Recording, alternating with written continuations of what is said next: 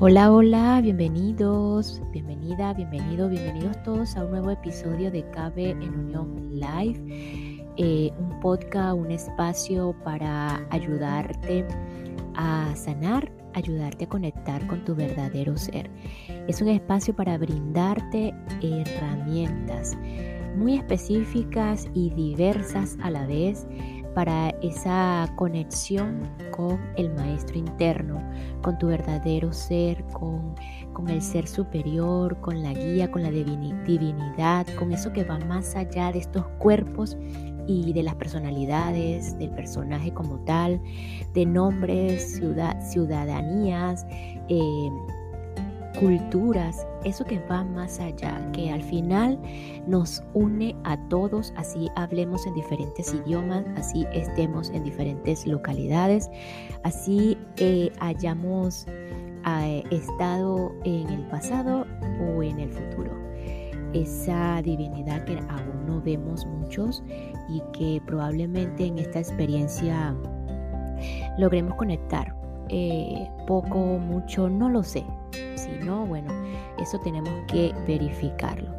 Y cuando hablo de, ayudarte a conectar con tu verdadero ser, precisamente no es Carla Berríos, es ese mismo maestro interno eh, de la cual todos somos parte que está siempre allí. Cuando nos disponemos a la guía, siempre está allí.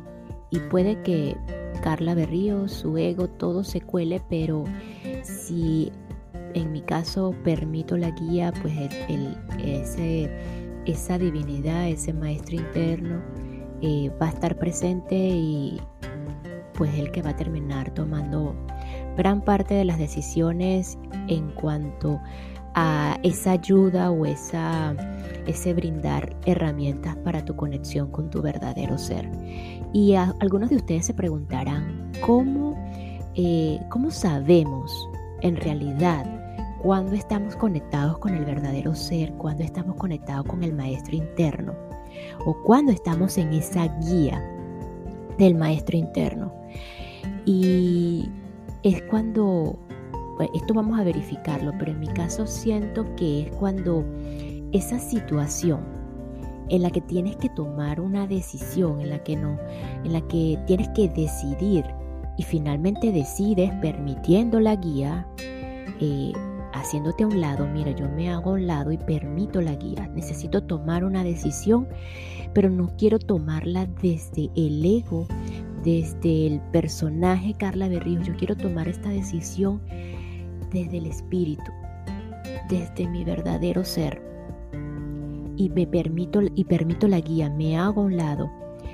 Y sea la decisión que tengamos que tomar, que tengamos que decidir, es es esa sensación de paz, de calma, de tranquilidad, de, serenidad, sea la decisión que sea. Como por ejemplo, no sé, tengo dificultad en el trabajo. Estoy teniendo dificultad en el trabajo y pues la mente por un lado me dice, ¿sabes qué? Renuncia, renuncia, renuncia, salte de allí, salte de allí, tú no te mereces esto, salte de allí, que no sé qué, y empieza ese, saboteo interno y esa charla interna. Y de repente tú dices, ¿sabes qué? Yo me voy a hacer a un lado. Necesito tomar una decisión en este momento. Necesito la guía, pido la guía. Y no sé, de repente algo le dice a uno, quédate. Y al quedarte, al quedarte, a pesar de que te estabas sintiendo en ese, en ese desasosiego, de repente empiezas a sentir paz. O viceversa, no sé, de repente este, hay una reducción de personal, sucede algo en el mundo y tú quedas fuera. Y allí, aunque te quedes sin sin trabajo, te sientes en paz, te sientes en calma, en serenidad. Hubo una decisión que finalmente eh, la tomaste a través de la guía, pero fue todo en armonía. O no sé, de repente en ese trabajo conoces a alguien que te dirige a un nuevo trabajo, o no sé, llega un nuevo jefe.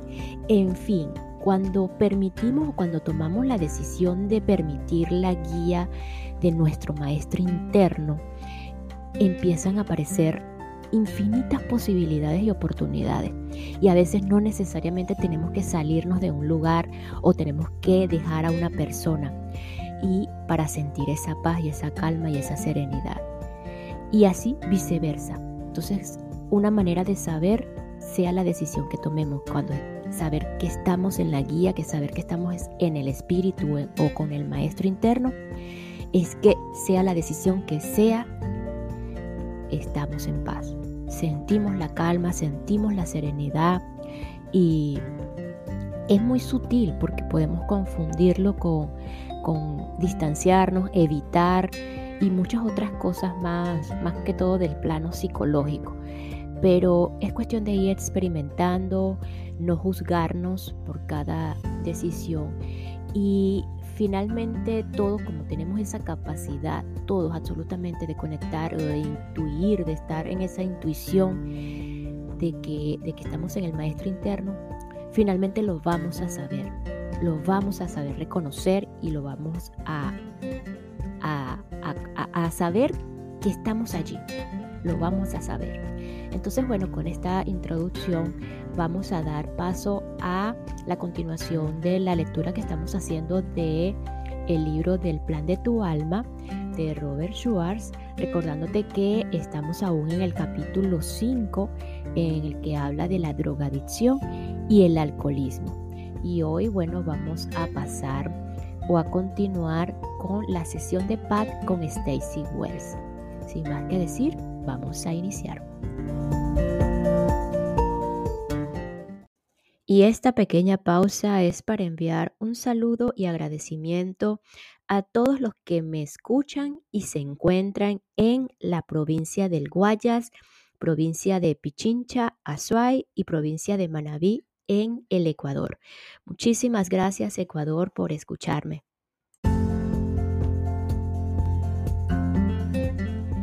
La sesión de Pat con Stacy Wells. Al hablar con Pat, Sentí cuánto había sufrido y sanado. El contraste era abrumador. Parecía que sus seres queridos también habían sufrido y sanado en gran medida.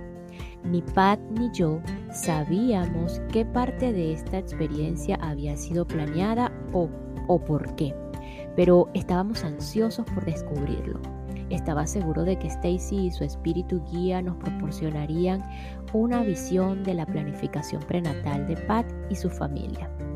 Stacy llevó a cabo una lectura primaria y otra complementaria que he combinado en el relato que sigue. Cada miembro de la familia que aparece en la planificación prenatal de Pat ha estado de acuerdo en figurar en las lecturas de Stacy. Como siempre, proporcioné a Stacy los nombres y las fechas de nacimiento para que su espíritu guía pudiera acceder a sus registros akáshicos. Y le dije cómo estaba relacionada cada persona con Pat. Pat, al sintonizar su interior, dijo Stacy, veo que los problemas de comunicación son un enorme desafío para ti en esta vida. En esta vida. Perdón. También veo que lo que has elegido hacer es trabajar en tus experiencias de aprendizaje kármico a través de tus relaciones. El otro asunto kármico que veo es que estás evolucionando espiritualmente. Cualquiera diría, es que no lo estamos haciendo todos. Bueno, algunos de nosotros elegimos, realmente elegimos a nivel del alma, hacer de esto el foco principal de nuestra vida. Otros eligen no hacerlo te sorprendería saber cuánta gente tiene que caminar todo el sendero hasta el lado negativo de ese desafío para motivarse lo suficiente y evolucionar espiritualmente. Cuando me concentro en por qué a nivel prenatal se decidió el alcoholismo, sigo sintiendo alguna conexión con tu padre. ¿Sabes por qué puede ser? No tengo ni idea, respondió Pat. Murió cuando yo tenía nueve años, no lo conocí bien y le tenía mucho miedo. Descubriremos más cuando, más cuando profundicemos, contestó Stacy. Hay un área del desafío kármico que quiero mencionar y que tiene que ver con la familia. La familia en la que naciste, la familia que creaste y cualquier persona en la que pienses como familia, el desafío kármico más importante de la vida de Shirley era superar su excesiva impulsividad. Estoy viendo varias vidas con, montones y montones de bebés. Tiene una vertiente sexualmente compulsiva en la que ha estado trabajando y aunque trabajar en su espiritualidad no tenía una importancia kármica en esta vida, reconoció en el nivel del alma que esto, el alcoholismo, la ayudaría a superar su impulsividad. Ahora sabíamos la primera razón por la que un alma antes de nacer elegía experimentar el alcoholismo. No estaba seguro, sin embargo, de cómo una adicción así podría ayudar a un alma a lidiar con su impulsividad. Mediante el abuso del alcohol, Shirley actuaría impulsivamente, sufriría las consecuencias negativas y aprendería o sería el alcohol lo que evitaría que actuara impulsivamente. Pregunté. Lo primero, dijo Stacy, y fue la impulsividad la que provocó el abuso del alcohol. Cuando encuentro esta lección kármica en alguien, con frecuencia veo abusos de sustancias dañinas o adicciones. Y mi espíritu guía dice que ella eligió el alcoholismo en su planificación prenatal. Ahora voy a cerrar los ojos y a concentrarme más profundamente en ti, Pat, para ver qué puedo descubrir en la sesión de planificación prenatal. Se produjo un breve silencio mientras Stacy entraba en un trance más profundo. Lo primero que veo es que estás sentado en el suelo, Pat. Veo a otros a tu alrededor, pero ahora mismo no los vislumbro con claridad. Es como si estuviera sentado en un tablero de ajedrez, pero de mayor tamaño. Los cuadros son de unos 10 centímetros de color blanco y negro. Me dicen que estos son los periodos de tiempo en los que estarás trabajando en ciertos asuntos. Estás sentado en el suelo con un espíritu guía masculino y con un hombre que dice que es tu tío. Juntos estáis programando el diagrama de tu vida. Te están dando opciones. Si harás esto a esta edad, parece que los 10 años es la primera o lo otro. Y que si haces eso, entonces ocurrirá aquello. Es una charla de ese tipo. También estoy viendo a otro espíritu guía, Rob. Parece que en cada sesión que hacemos hay uno o más espíritus guías, pero también hay alguien de nivel mucho más elevado haciendo de supervisor. Pat, el que veo el que veo trabajando contigo en el suelo es tu espíritu guía principal, que ha estado contigo toda tu vida y especialmente me dicen cuando estabas luchando contra tu adicción a las drogas. Se está hablando de tu predisposición genética al alcoholismo. Veo a ancestros tuyos, campesinos que tienen afición por el licor casero. Son muy diestros y capaces de hacer tu trabajo, su trabajo, perdón, pero beben cada día Definitivamente hay una dependencia en ello. Así que se está hablando sobre predisposición genética y a ti te parece bien. Definitivamente tú y Shirley llegasteis a un acuerdo para hacer este viaje juntos. Parece haber un gran amor entre vosotros a nivel del alma, una especie de cariñosa amistad espiritual. Habéis sido amigos de entre vidas y habéis estado juntos en varias vidas anteriores. Se habla de que vais a trabajar en el mismo asunto de que vendría, juntos de la tierra para trabajar mano a mano. ¿Planearon experimentar el alcoholismo juntos? Pregunté a Stacy. Sí, contestó. Eso me recuerda a algo, dijo Pat. El recuerdo intuitivo de Pat tenía sentido para mí. Había llegado a comprender que todos nuestros recuerdos, incluyendo las vidas pasadas y el, el tiempo entre encarnaciones, están almacenados en nuestro ADN. Yo veía el recuerdo de Pat como una resonancia de la información contenida en sus genes. Veo que se cogen de las manos y que hablan de esto, nos contó Stacy. Tengo la sensación de que es lo último de lo que hablan antes de que uno de ellos nazca. Shirley dice, me uniré contigo. Y el tío le dice a Pat, ¿estás seguro de que quieres hacer esto? Pat dice, sí, es el único modo en el que puedo aprender a no tener miedo.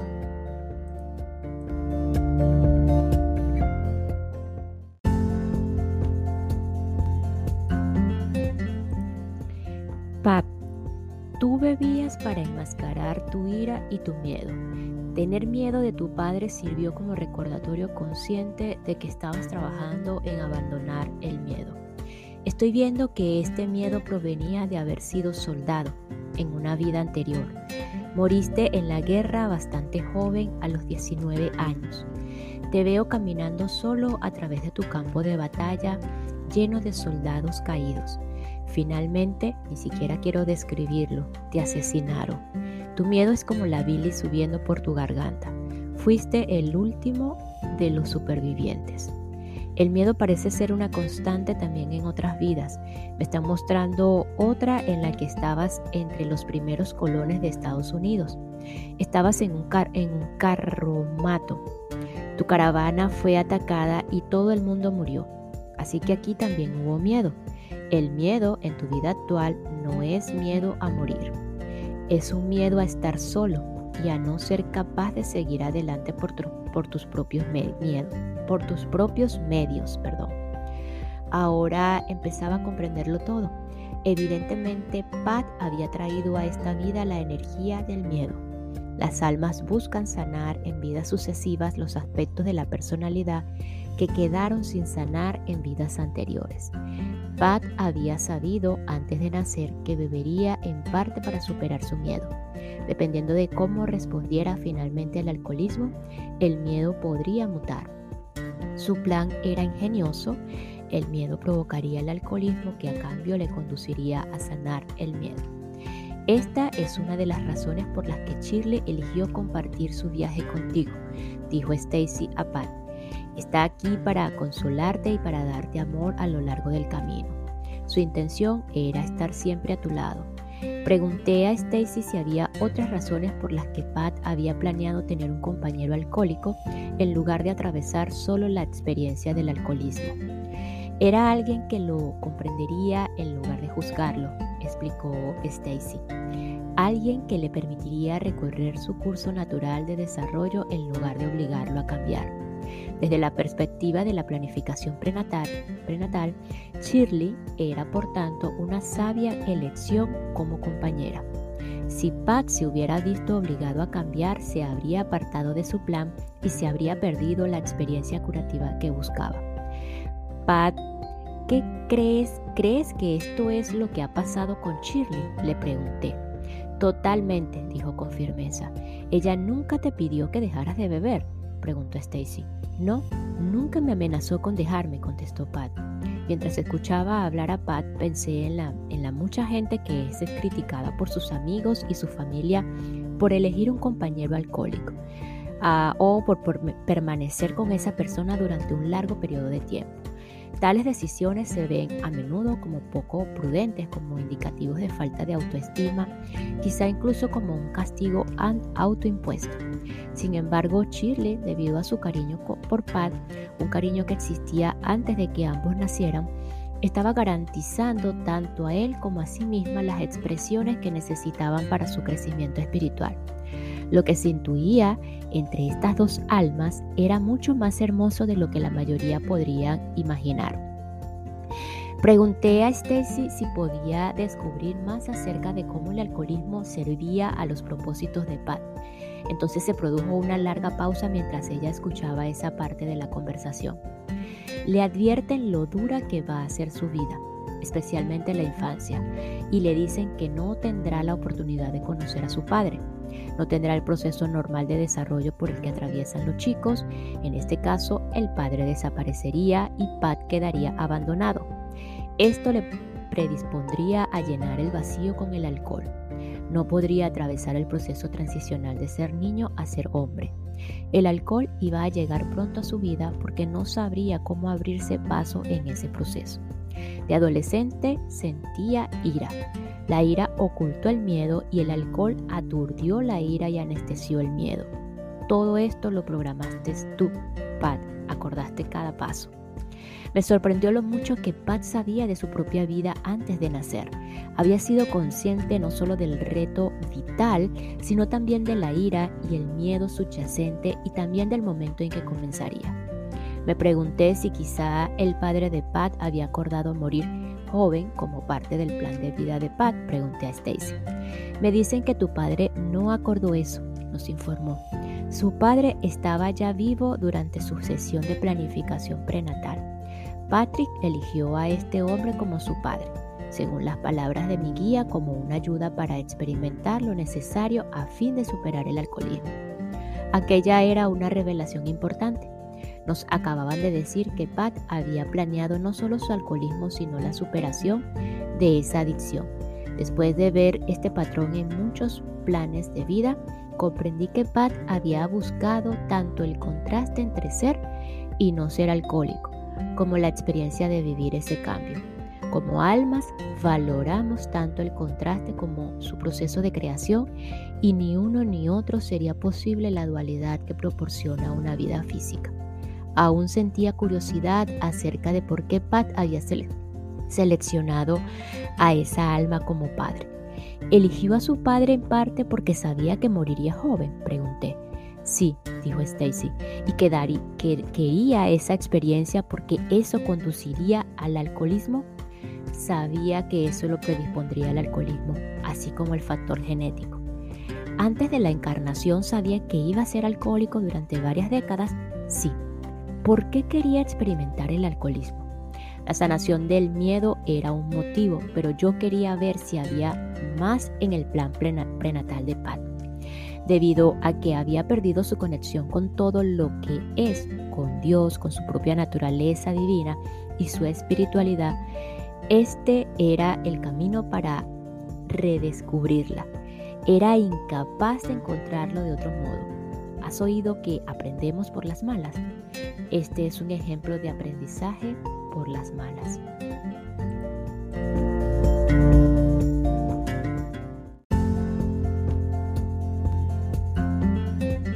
Y nos despedimos de este episodio con la siguiente frase. Las almas buscan sanar en vidas sucesivas los aspectos de la personalidad que quedaron sin sanar en vidas anteriores. Allí tenemos esa pista. Así que nos escuchamos en el próximo episodio para continuar con la sesión de, de Pat con Stacy y bueno, continuar descubriendo eh, ese plan que, que hicimos antes de llegar a esta vida aparentemente. Gracias, gracias, gracias.